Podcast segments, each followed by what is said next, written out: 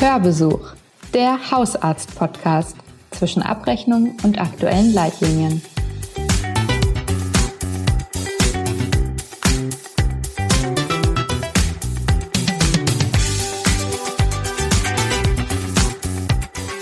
Gut fünf Wochen laufen die Impfungen gegen das Coronavirus in Deutschland bereits, ähm, allerdings bis jetzt vorwiegend in Alten- und Pflegeheimen sowie Impfzentren. Und während Hausärztinnen und Hausärzte dort an vielen Stellen eingebunden sind, sind sie es mit ihren eigenen Praxen bislang noch nicht. Dass die Impfung wirklich in den Hausarztpraxen stattfinden soll, ist erst in einer nächsten Ausbaustufe ähm, vorgesehen. Nicht so jedoch in einem kleinen Landkreis in Mecklenburg-Vorpommern.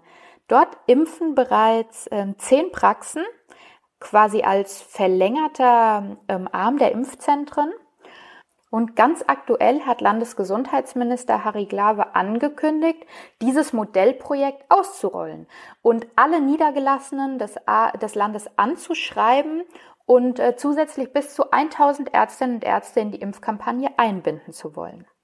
Wie gesagt, bislang nur in einem knappen Dutzend der Praxen der Fall. Und ich freue mich sehr, heute mit einem von Ihnen verbunden zu sein. Hallo, Herr Dr. Fabian Holbe. Ein wunderschönen guten Tag, Frau Sauer. Genau, mein Name ist nämlich Jana Sauer. Ich bin Redakteurin bei der Hausarzt und ähm, ich sage Hallo und herzlich willkommen heute am 6. Februar zu einer Episode außerhalb unseres zweiwöchentlichen Rhythmus. Denn das Thema ist ja mehr als aktuell. Herr Dr. Holbe, wie viele Impfungen haben Sie denn äh, schon verimpft in den letzten Wochen? Naja, wir hatten ja angefangen bereits mit ähm, Hausarzt zentrierten mobilen Teams in die Pflegeheime zu gehen. Das heißt, anders als andere Kreise haben wir uns von vornherein darauf eingelassen oder der Kreis hat sich darauf eingelassen, auch die Pflegeheime bereits mit hausarztzentrierten Impfteams anzufahren. Ähm, über diesen Weg sind wir so weit, dass wir jetzt inzwischen in der ähm, Wiederholungsimpfung der Pflegeheime sind und über dieses, äh, diese Tätigkeit auch in den mobilen Impfteams ähm, bin ich inzwischen bei äh, 300 bis 400 Impfungen angekommen. Nicht schlecht, ja, ich habe zuletzt die Zahl zweieinhalbtausend gemeinsam mit acht ähm, Praxen bei Ihnen im Kreis. Sie sind niedergelassen in Nordwestmecklenburg. Genau. Ist das richtig so die Größenordnung, gemeinsam zweieinhalbtausend Impfungen? Ja, das ist schon äh, ja mittlerweile schon wieder eine Woche her und wir haben ja schon wieder tausend Impfungen mehr. Es, ist, es kommen ja immer wieder Impfungen nach. Das heißt aber, wir haben aktuell ähm, wirklich alle Pflegeheime mindestens einmal angefahren und uns fehlen jetzt aktuell noch vier Pflegeheime in der Zweitimpfung. Dann sind wir mit unseren Pflegeheimen durch. Das heißt, wir haben allen Pflegeheimen ein Angebot zu einer Impfung machen können und das hat uns dann auch in die Situation versetzt zu sagen, wir haben es gezeigt, dass wir Hausärzte das können. Das ist ja unsere ureigenste Aufgabe.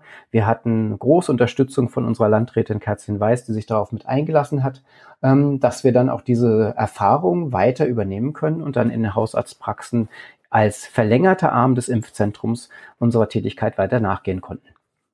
Mhm.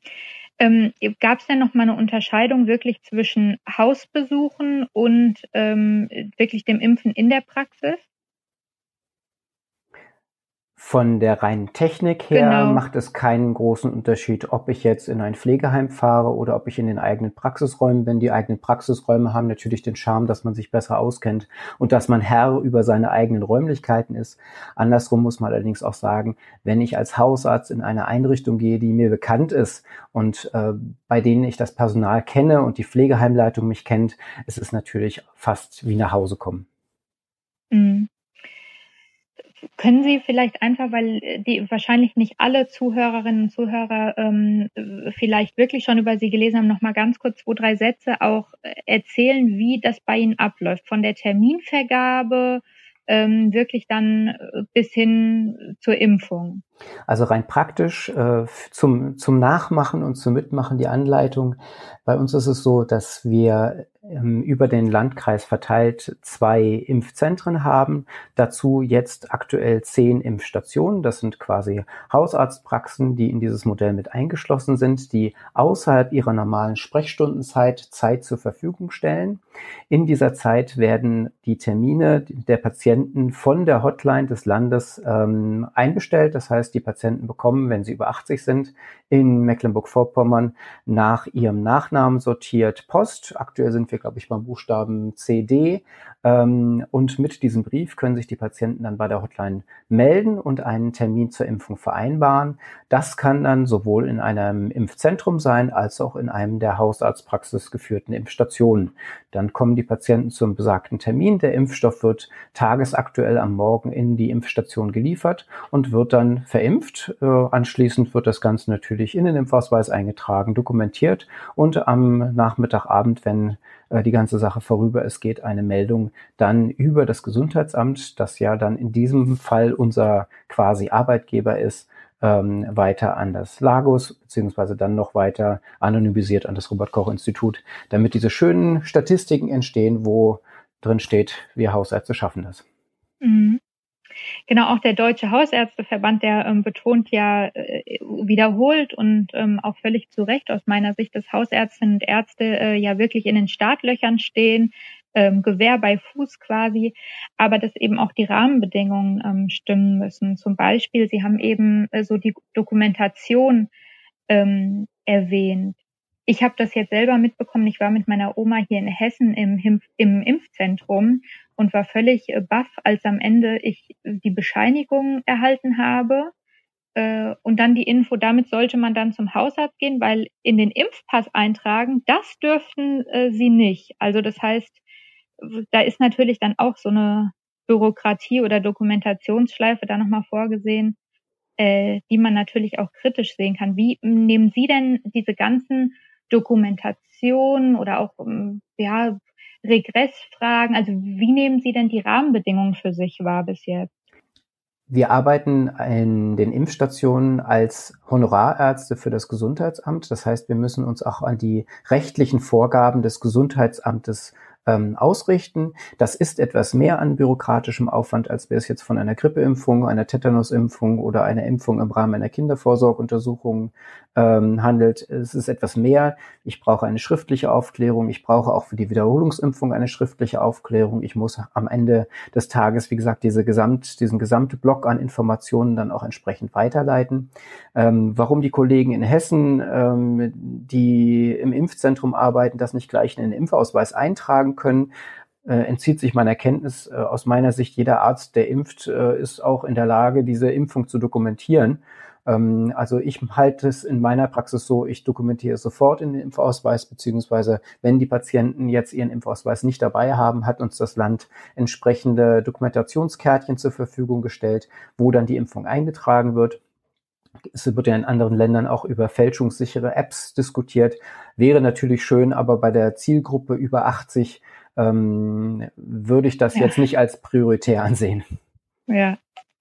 Ähm, und wie nehmen Sie das wahr, wenn wir jetzt noch mal einen Schritt weiter denken? Denn Sie sagen ja zu Recht, Sie impfen zwar in der Praxis, aber ja äh, sozusagen als Impfstation des Landkreises, wenn ich das richtig verstanden habe. Genau, also ich bin ähm, ja in dem Fall jetzt nicht als Kassenarzt tätig, sondern das Ganze findet ja nur statt durch den Hausarzt, ähm, aber halt im Auftrag des Gesundheitsamtes. Genau, und wenn wir jetzt nochmal den Schritt weiter denken, dass wirklich die Hausärztinnen und Ärzte ähm, impfen, wie sie das ja auch äh, mit Millionen Dosen Grippeimpfung zum Beispiel jedes Jahr machen, ähm, wie sehen Sie das? Also wäre das eins zu eins übertragbar? Passen dafür die Rahmenbedingungen schon oder was müsste sich da aus Ihrer Sicht noch ändern? Das also jetzt natürlich außer wahrscheinlich in erster Linie natürlich die Verfügbarkeit des Impfstoffes, das äh, ist keine Frage. Ich denke, das ist die einzige limitierende äh, Option hierbei, ähm, weil erst wenn ich ausreichend Impfstoff habe, kann ich den auch flächendeckend an die Hausärzte geben. Solange wir wirklich in der Größenordnung Impfstoff haben, dass ich nur zehn Prozent der Arztpraxen im Landkreis in dieses Konzept einschließen kann und diesen auch nur eine erkleckliche Menge von äh, unter 30 Impfdosen pro Woche zur Verfügung stellen kann, da kann ich nicht davon ausgehen, dass ich jetzt die zehnfache Menge an Hausarztpraxen in dieses System eingeschlossen bekomme. Wünschenswert wäre das natürlich und es wird auch kommen. Das wird auch nicht mehr lange dauern, bis wir soweit sind. Aber noch würde es wenig Sinn ergeben, weil die Logistik dafür immens ist, um das Ganze aufzubauen, was die Dokumentation angeht, was die ähm, Einbestellung angeht. Ich würde auch die Hotline damit überfordern, wenn ich denen jetzt vorgebe, ihr habt nicht nur zehn Praxen, die ihr bestücken könnt, ihr habt jetzt 100 Praxen. Ähm, das heißt, erst wenn wir die Hotline nicht mehr brauchen, können wir auch in die Fläche gehen. müsste aber auch an anderen Stellen ähm, aus Ihrer Sicht nachgeschraubt werden. Also jetzt mal zum Beispiel, Sie haben eben die zweifache schriftliche Aufklärung ähm, angesprochen. Würden Sie da bei sich in der Praxis, ich sag mal, einfach in den sauren Apfel beißen und dann eben sagen, okay, dann muss das sein oder wäre auch da für einen reibungslosen Ablauf nötig, da ein bisschen die Bürokratie nochmal zu verschlanken? Letztendlich sind das alles Optionen und ähm, ich bin sehr froh darüber, dass wir das Konzept, so wie es jetzt läuft und so wie es wir jetzt angestoßen haben, ähm, auch durchgesetzt bekommen haben. Ähm, das ist jetzt für mich, für das Gesamtkonzept nicht kriegsentscheidend, ob ich jetzt nun ein oder zwei Aufklärungen mache. Natürlich wären hier und da ein paar bürokratische Schritte ähm, nett, wenn wir sie umgehen könnten oder auslassen könnten. Aber ähm, es ändert ja nichts an der Gesamtidee, dass ich einfach dichter an den Patienten rankommen muss, um diese 70 Prozent Impfquote, die die WHO ja als Zielvorgabe gegeben hat, erreichen zu können. Hm. Ich denke mal, gerade das Stichwort oder näher an den Patienten rankommen ist ja in Ihrem ähm, Fall vielleicht nochmal eine besondere Herausforderung, denn ich, Sie sind ja in einem durchaus ländlichen Gebiet äh, niedergelassen, kann man so sagen, oder? Ja, sehr ländlich. Genau. Ja. Das heißt, ähm, also ich fand das hier schon interessant bei uns mit fünf Impf Impfzentren äh, fürs gesamte Land Hessen. Zunächst fand ich schon so, dass ich erstmal schlucken musste. Also wir sind dann eine Dreiviertelstunde gefahren, das äh, ging schon. Ähm, aber bei Ihnen geht es ja schon auch um so Themen wie die Erreichbarkeit der Patienten ähm, die ja nochmal in Mecklenburg-Vorpommern vielleicht ganz anders ist als in anderen Bundesländern. War das auch so die Idee dahinter? Also wie ist denn die Idee bei Ihnen entstanden? Da waren Sie ja auch eng mit dabei, oder? Naja, die Zielvorgabe ist ja wirklich, die über 80-Jährigen jetzt im ersten Schlag möglichst mhm. schnell durchzuimpfen. Äh, die über 80-Jährigen in Pflegeheimen erreichen wir sehr schnell. Die über 80-Jährigen mobilen erreichen wir auch sehr schnell. Die können notfalls ja ins Impfzentrum fahren. Aber es gibt ja auch eine große Gruppe von über 80-Jährigen. Meine Oma ist 95, wohnt allein zu Hause. Äh, wenn meine Eltern nicht wären, es wäre nicht möglich, die zu impfen. Das, ja. das klappt einfach nicht. Und äh, um diese Personengruppe geht es. Und diese Personengruppe dürfen wir nicht hinten überfallen lassen. Das gibt eine Ungerechtigkeit, die, äh, die wir so nicht tragen können, weil wir dann niemals die notwendige Durchimpfungsrate erreichen können. Mhm. War das auch der Antrieb oder können Sie noch mal ein bisschen was zur, zur Entstehung wirklich Ihres ja doch sehr besonderen Impfkonzepts ähm, erzählen? Jetzt haben Sie mich erwischt. Aber warum denn? Sie waren doch da total eingebunden, oder? Ja, ja, ich, das ist. ist also ich habe da sowas gelesen, dass Sie da schon im November sich total die Gedanken zu gemacht haben. Ja, genau. Na, also letztendlich war es so, ähm, ich im, im November ähm, kamen ja die ersten Anzeichen, dass BioNTech äh, seinen Impfstoff zulassen wollen würde. Und in dem Rahmen bin ich an unsere Landrätin herangetreten und habe gefragt, wie weit da ein Konzept schon entsteht. Ich bin selbst Dozent für Projektmanagement an der hiesigen Fernhochschule ähm, und sah quasi äh, das ist die Aufgabe, die ist genau für mich geschneidert, die ist genau für mich gemacht. Und wenn ich mich da jetzt nicht drum kümmere, dann macht's keiner. Ähm, die Landrätin war hellauf begeistert und äh, hat mich dann machen lassen. Und äh, ich bin da wirklich äh, rein prioritär vorgegangen. Wie komme ich an die Zielgruppen ran, äh, die die Stike uns vorgegeben hat? Mhm. Wie haben das denn die Zielgruppen selber wahrgenommen? Also ist Ihnen da besondere Dankbarkeit irgendwie entgegengeschlagen oder irgendwie besonders anekdotische äh, Begegnungen passiert oder?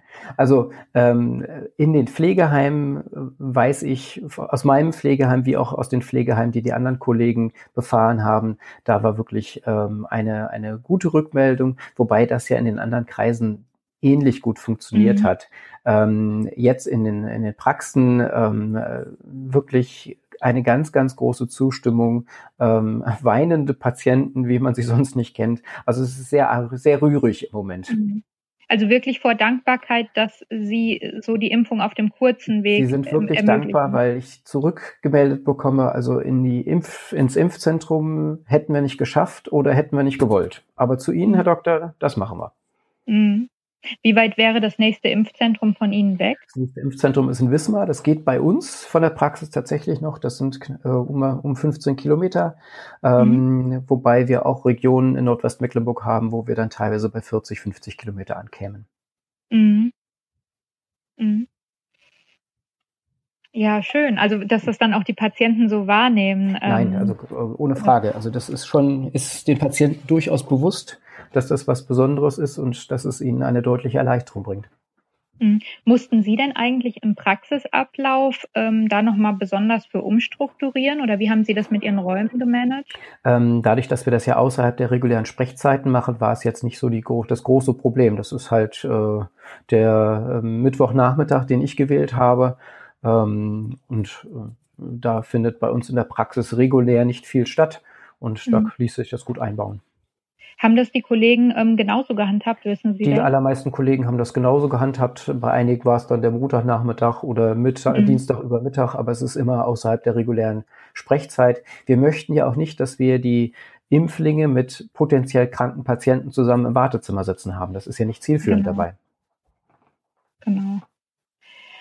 Ähm, Herr Dr. Holbe, hätten Sie vielleicht abschließend noch ähm, eine Art Tipp oder Aufruf in beide Richtungen. Also was Ihnen mehr auf dem Herzen liegt, an andere Kolleginnen und Kollegen, die vielleicht schon äh, mit den Hufen scharren, äh, damit das Impfen losgeht, wie sie sich vielleicht darauf vorbereiten können, aber vielleicht auch an die Politik, dass man solche Modelle äh, wie Ihres auch an anderen Stellen möglich machen könnte. Also die, die Bereitschaft der Kollegen ist, denke ich, immens. Die ist ganz, ganz groß und äh, es wollen, wir, wir sind ja alle ähm, durch ein Studium gegangen, was uns genau auf sowas vorbereitet. Ähm, der Knackpunkt ist wirklich die Mitarbeit äh, von politischer Seite. Hier müssen wir für Unterstützung werben. Ich denke aber auch, dass sich dieses Konzept relativ schnell jetzt durchsetzen wird blöd wäre, wenn wir jetzt in äh, Kleinkriege verfallen und äh, Zuständigkeitsgerangel entsteht.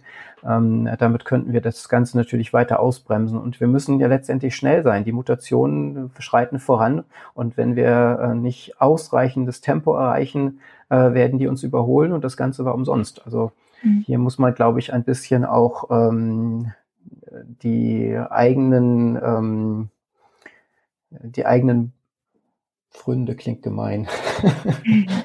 die eigenen Animositäten etwas zurücksetzen. Mhm. Also ich finde, man kann das durchaus so sagen, weil ja auch diese, oder ich weiß nicht, haben Sie eben Kleinkriege gesagt? Ja. Oder, genau. Äh, damit meinen Sie vermutlich auch vor allem zwischen Praxen und Zentren, Kreisen, wer da eben dann am Ende final für zuständig ist. Ja, es oder? sind ja auch ganz viele, ganz viele Stakeholder in dem Spiel dabei. Dann sind es die äh, Organisatoren der Impfzentren, dann sind es die äh, Landräte, die eine unglaubliche Menge an Geld in diese Impfzentren gesteckt haben die natürlich auch vor ihren Wählern, vor ihrem Kreis rechtfertigen müssen, warum sie jetzt ein Impfzentrum haben, was zur Hälfte leer steht.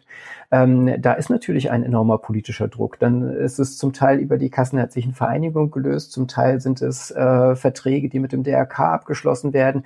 Da sind ja die unterschiedlichsten Modelle gefahren worden. Und letztendlich war es ja zum Zeitpunkt November, Dezember so, dass noch niemand der Beteiligten irgendwelche Erfahrungen mit dieser Art von äh, Projektarbeit, Projektmanagement gehabt hat. Wir hatten so eine Pandemie noch nicht.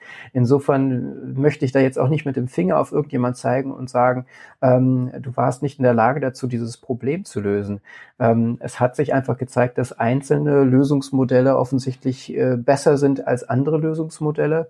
Und ähm, da muss man wahrscheinlich dann auch irgendwann in den sauren Apfel beißen und sagen, okay, und mein Konzept hat nicht so gut funktioniert. Wie komme ich jetzt aus der Bredouille raus und ähm, kann zu einem anderen System wechseln?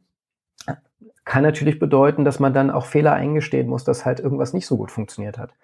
Meiner Ansicht ist es immer noch, wir müssen dicht an den Patienten ran. Das können wir mit diesen Impfstationen, glaube ich, ganz gut erreichen.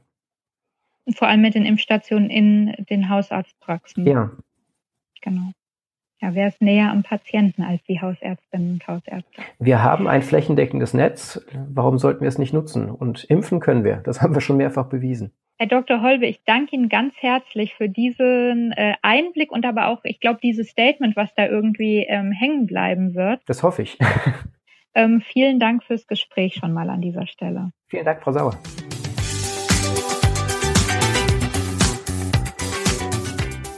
In der nächsten Episode unseres Hörbesuchs machen wir dann mit dem dritten und letzten Teil unseres DMP-Specials weiter. Dann ähm, schauen wir uns die DMP, Asthma und COPD näher an ähm, und sind wieder in unserem gewohnten Rhythmus. Jeden zweiten Dienstag in eurem Podcast-Player. Und übrigens, hinterlasst uns hier doch mal eine Bewertung, wenn euch diese Folge des Hörbesuchs gut gefallen hat. Vielen Dank, bis zum nächsten Mal und bleibt gesund.